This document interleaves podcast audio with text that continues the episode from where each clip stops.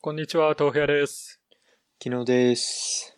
2020年6月28日の収録です。よろしくお願いします。お願いします。何寝てんすかそこ、言っちゃうい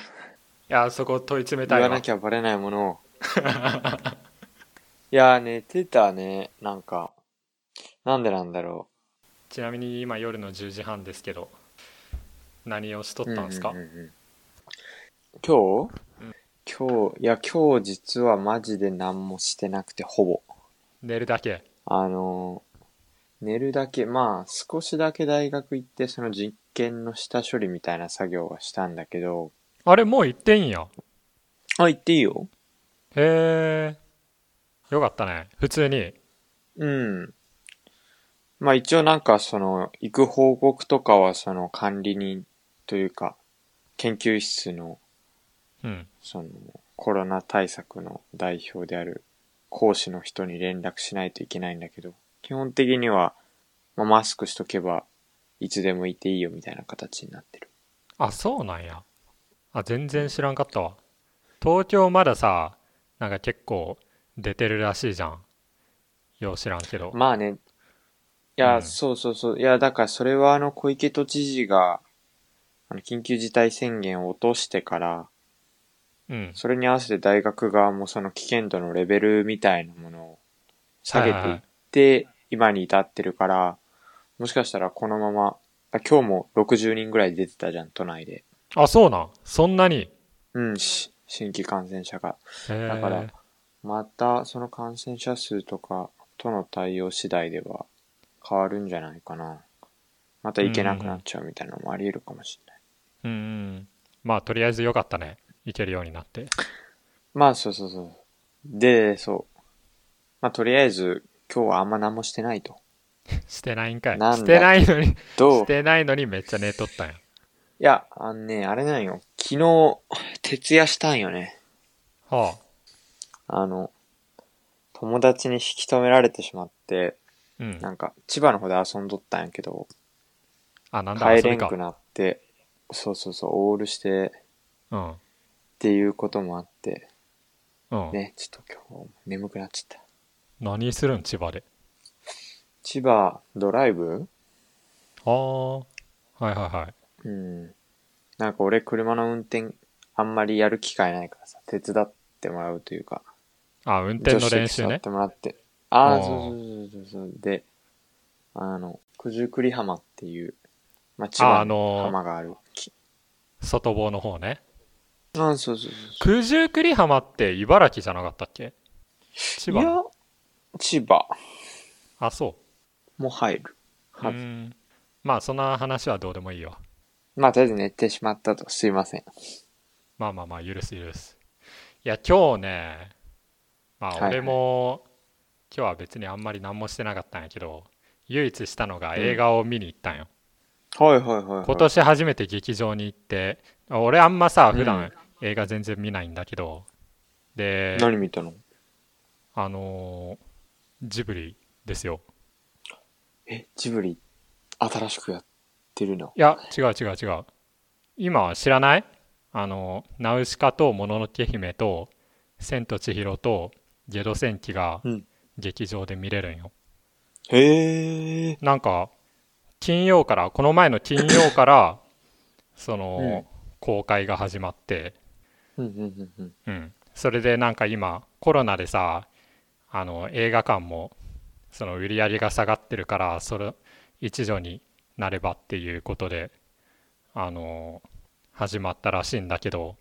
うーん。うん、まあ「千と千尋」は俺映画館で見たことあるんだけど「もののけ姫」とか「ナウシカ」とかさめちゃめちゃ見たいじゃん、あの、迫力。うん、劇場であえる見たくない、うんいや、劇場映えする作品だと思う、二つとも。うんうんよねで「もののけ姫」をまあ見たんやけどもうね、はこれもうみんな見てほしい劇場で見たことない人本当に「もののけ姫」よろしくお願いしますもう見て何が良かったのな何がってまあえもののけ姫見たことあるよねさすがにもののけ姫あるよ、もちろん。うん俺もう 10, 10回ぐらいその DVD とかさ金曜ロードショーで見てたんだけどなんか劇場で見てるとやっぱこの作品に入りやすいじゃん、うーん。うん、もちろん映像もいいし音もいいけど何よりそのその世界に入入りやすいからこのなんかすごい感情移入しちゃってでなんか俺本とか映画見て泣いたことなかったんだけどなんか泣いちゃって、え ?10 回見たんでしょもうすでに。 そうそうそうあのええ ほんとで「もののけ姫」ってそんなにさなんやろまあけシリアスな作品ではあるけどさそこまで泣くような映画じゃないじゃん正直うーん。うんまあまあまあまあまあまあまあ。感動はさもちろんするきするけどさそんな泣かせに来るような作品じゃないと思うよね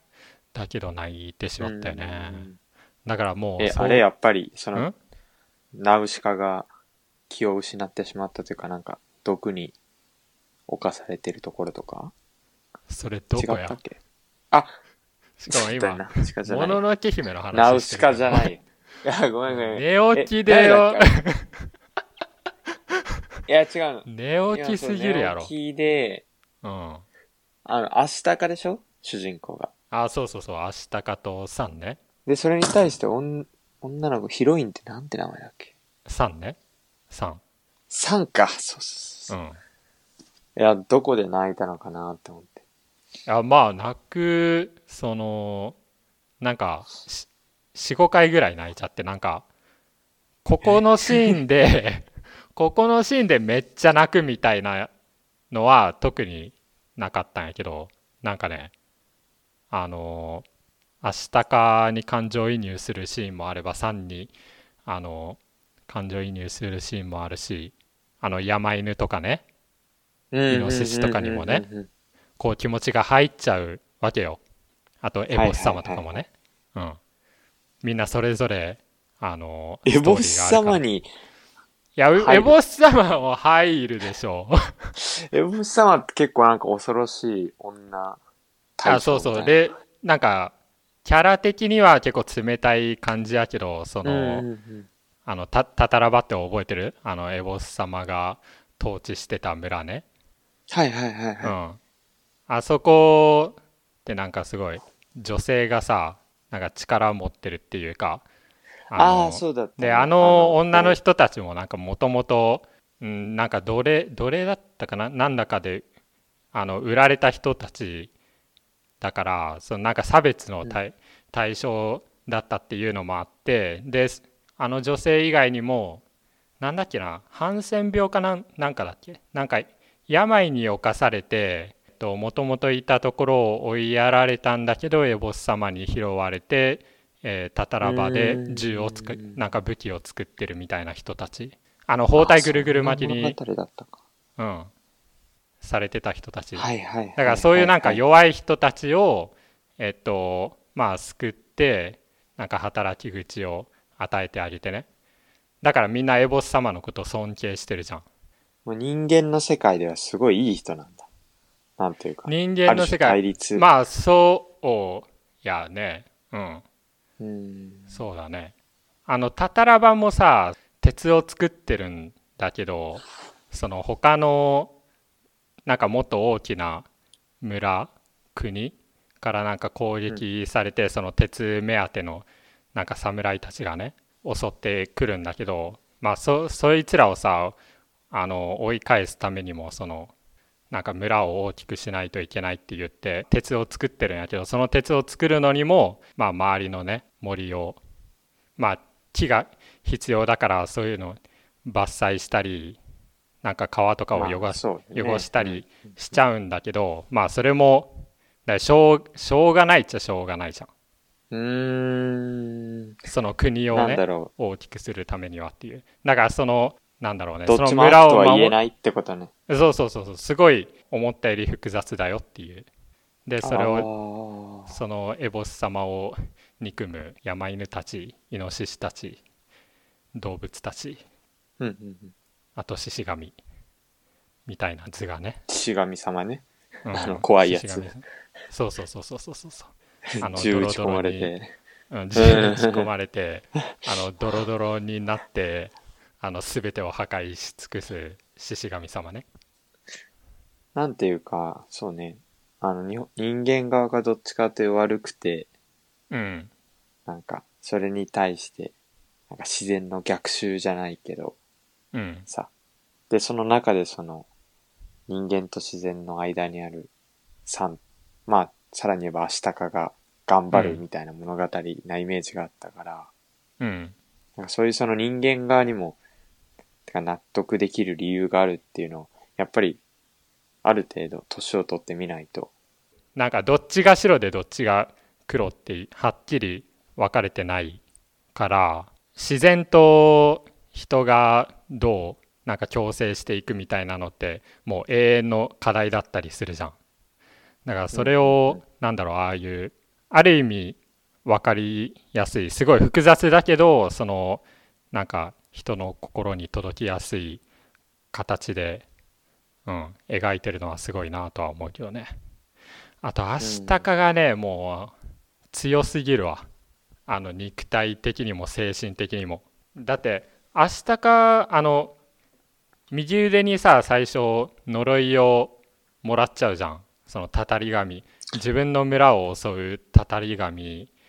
を攻撃してで呪いをもらっちゃってほんでその呪そういうい話かうん、その呪いを解く、まあ、手がかりを探すために旅をしてたらタタラバとその、えーそれに対立する動物と自然たちっていう、まあ、ところに行き着くんだけどなんかうん最初その呪いをもらった時になんか村の偉いおばあちゃまみたいな人が呪いを解くのは不可能だみたいなそなたが死ぬまで体を蝕むだろうみたいなことを言うんよね。うんうんうんうんその時に、まあ、どうせ、まあ、死ぬんだけどそれを諦めるのかそれに抗うために可能性を